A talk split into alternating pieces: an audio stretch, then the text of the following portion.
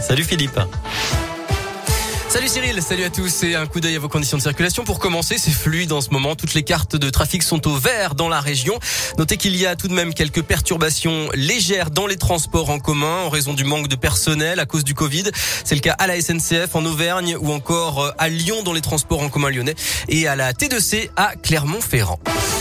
À la une, le débat sur le pass vaccinal va reprendre ce soir. Le gouvernement, contrarié par le coup de théâtre de cette nuit, veut aller vite et vise toujours une entrée en vigueur de ce pass vaccinal le 15 janvier.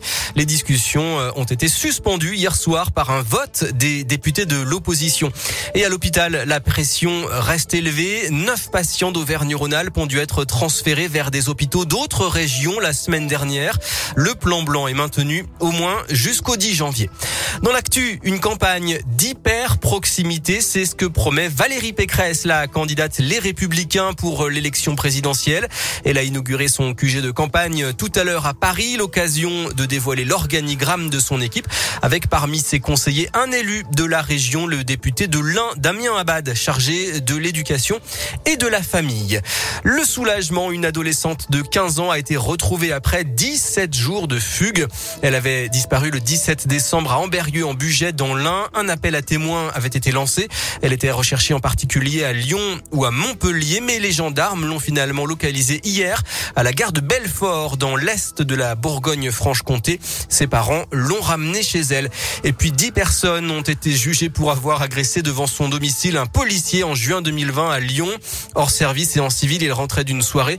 Il avait subi 45 jours d'ITT. Sur les 10 prévenus, 8 ont été relaxés faute de preuves. Deux ont été condamnés ce matin à 5 ans de prison, dont la moitié avec sursis. Et deux mineurs doivent comparaître également jeudi devant le tribunal pour enfants.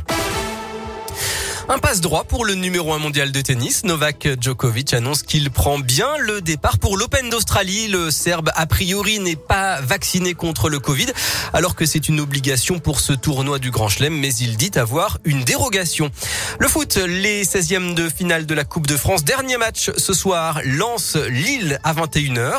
Le tirage au sort des huitièmes de finale aura lieu juste avant le coup d'envoi. Le dernier club de la région encore en lice, la Saint-Etienne, sera donc fixé.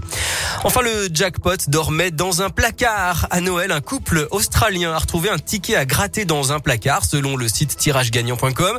Ça faisait au moins deux ans qu'il était là sans que personne ne l'ait remarqué. Au grattage, 100 000 dollars australiens, un peu plus de 64 000 euros. Ça fait un beau cadeau de Noël.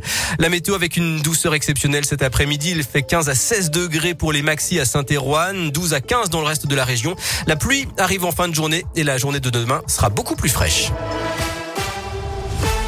Merci.